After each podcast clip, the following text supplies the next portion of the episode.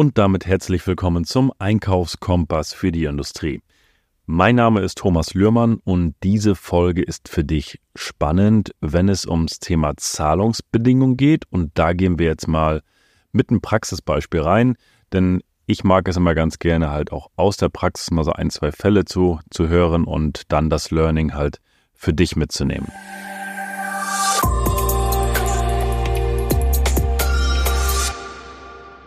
Ja, gehen wir mal rein in das Thema Zahlungsbedingungen mit Lieferanten.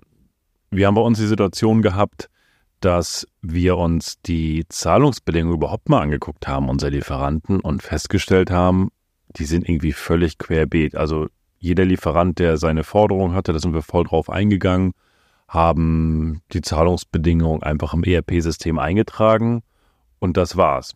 So, der Haken ist aber, das ist völlig unstrukturiert und einfach frei raus. Denn das gibt ein paar Sachen zu beachten. Also für mich ist immer natürlich auch in meiner Position als, als Geschäftsführer, und das sollte dir auch wichtig sein im Einkauf, das Thema Liquiditätssteuerung ist ein Riesenthema, denn mit den Zahlungsbedingungen steuere ich schon die Liquidität des Unternehmens, je nachdem, welches Einkaufsvolumen du hast, in welchem Bereich du das hast. Und da kann ich halt viel mit, viel mit steuern. Und wenn ich mir jetzt mal einfach angucke, okay, welche Zahlungsbedingungen hätte ich denn gerne bei welchen Warengruppen, wo macht was Sinn, dann, also wir haben da ein riesen, riesengroßes Gap gesehen, weil wir haben halt als Beispiel, wir haben in einer Warengruppe, haben wir verschiedene Lieferanten, die ganz verschiedene Zahlungsbedingungen haben, obwohl es hier Sinn macht, ein etwas längeres Zahlungsziel zu nutzen, respektive auch das Konto zu nutzen. Also das sind äh, die beiden Themen, die wir, die du für dich im Unternehmen natürlich wieder ausloten musst und da auch entsprechend mit deinem CFO oder mit dem Geschäftsführer oder mit dem Leiter Einkauf besprechen musst. Das heißt, welche Zahlungsziele möchten wir denn als Unternehmen? Also im Idealfall ist es natürlich immer so, dass wir entweder so eine gute Liquidität haben, dass wir mit Skonto zahlen, alles mit Skonto zahlen, aber auch hier ist es ja dann entscheidend, wie lange soll der Skontorahmen sein und wie hoch soll das Konto sein. Der Klassiker ist immer 14 Tage, 2%, 30 Tage netto, sag ich mal, was sehr viel und sehr geläufig ist. Aber das muss ja nicht so sein und das ist ja auch nicht in Stein gemeißelt. Ich kann genauso sagen, wir haben 20 Tage 5 Prozent.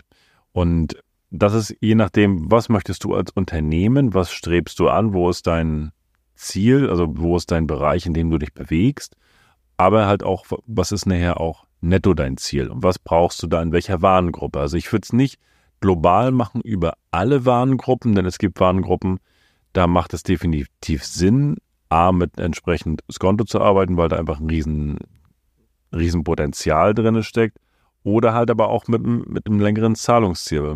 Denn idealerweise kaufst du dein Material ein, bekommst die Rechnung, produzierst die Ware, schickst sie an deinen Kunden, der Kunde zahlt und mit Zahlung deines Kunden wird auch erst die Rechnung fällig bei dem Lieferanten.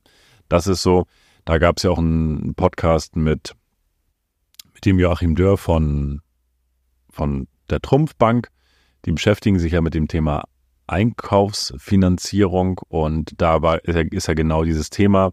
Die decken das halt mit ihrem Produkt ab. Aber deswegen nochmal, hier ist das so, also da muss man wirklich für jedes Unternehmen gucken, was möchte ich, was brauche ich, was kann ich mir finanziell leisten, wie ist die Liquidität. Und daher einfach ein Impuls aus der Praxis, wenn du es noch nicht gemacht hast, nutz das einmal, leg wirklich mal die Zahlungsbedingungen deiner Lieferanten pro Warengruppe wirklich übereinander. Guck mal, was möchtest du als Unternehmen? Und wenn du selber sagst, ey Mensch, das weiß ich gar nicht oder ich kann das gar nicht selber festlegen, dann sprich mit deinem Einkaufsleiter, mit deiner Einkaufsleiterin, mit, mit deinem Geschäftsführer oder CFO. Was braucht ihr? Wo wollt ihr hin? In welchem Bereich? Und was ist da wirklich sinnvoll?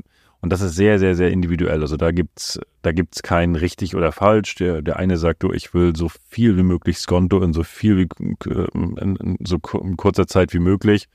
Hängt natürlich auch mal von der Belegverarbeitung ab. Also wenn man jetzt sagt, fünf Tage, fünf Prozent Skonto, dann muss man das aber auch gewährleisten können, dass in fünf Tagen die ganze Belegverarbeitung komplett stattgefunden hat, die ganze Prüfung stattgefunden hat. Das mag vielleicht in vollautomatisierten Unternehmen funktionieren, in größeren Organisationen sehe ich das sehr, sehr selten, dass man so kurze Zahlungsziele hat. Aber das nochmal als Beispiel.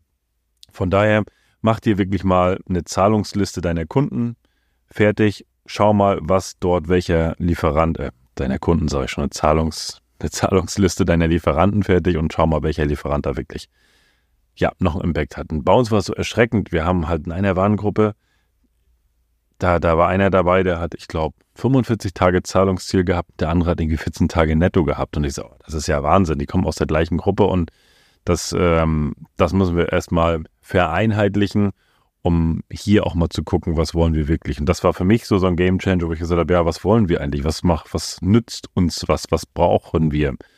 Und wenn man das klar hat, dann ist das auch einfacher näher für dich im Einkauf, da die richtigen Entscheidungen zu treffen. Und es gibt natürlich auch immer die Dinge, die Themen, wo man sagt, ja, aber wenn ich zu einem großen Hersteller gehe, der gibt seine, seine Zahlungsbedingungen vor, da kann ich nichts machen. Ja, mag sein, die Erfahrung haben wir auch, dass es in der Regel sind sie aber alle gesprächsbereit und ich kann mich annähern. Und dann zählt wieder das Pareto-Prinzip. 80 Prozent meiner Lieferanten haben wirklich die gleichen Zahlungsbedingungen, 20 Prozent, die haben dann halt abweichende Zahlungsbedingungen, nähern sich aber unseren Zahlungsbedingungen an. Und so kann ich das bauen und habe dann wirklich ein optimales, eine optimale Zahlungsliste, die auf mein Unternehmen, auf meine Liquidität abgestimmt ist und halt auch die Produkte und die Produkte und Warengruppen halt sind auch abgestimmt zum, ja, zur Liquidität, zur, zur Zahlung. Das einfach nur mal eine Idee aus der Praxis, die mir gerade oder die wir gerade behandelt haben und von daher möchte ich sie einfach nur mit dir teilen. Wenn du sagst, hey, das machen wir schon ewig, da sind wir, da sind wir, das ist für uns gar kein Thema, dann herzlichen Glückwunsch, dann hast du deine Hausaufgaben vollständig richtig gemacht. Und wenn du sagst, hm, stimmt, habe ich schon lange nicht mehr nachgeguckt, dann ist das vielleicht jetzt diese kurze siebenminütige Folge für dich ein Impuls, um da mal tiefer reinzugehen. In diesem Sinne, viel Erfolg bei dem Erstellen der Zahlungsliste. Übrigens, da kannst du dir auch, wenn du jetzt gar nicht weißt, da wie du da anfangen sollst, kannst du dir halt auch vom, vom Steuerberater da was zukommen lassen, wenn das dein ERP-System nicht hergibt. Der Steuerberater pflegt in der Regel auch diese ganzen Sachen und kann dir da auf die Schnelle wirklich ähm, eine Zuarbeit leisten. So, in diesem Sinne, viel Erfolg mit den Tipps und bis zum nächsten Mal.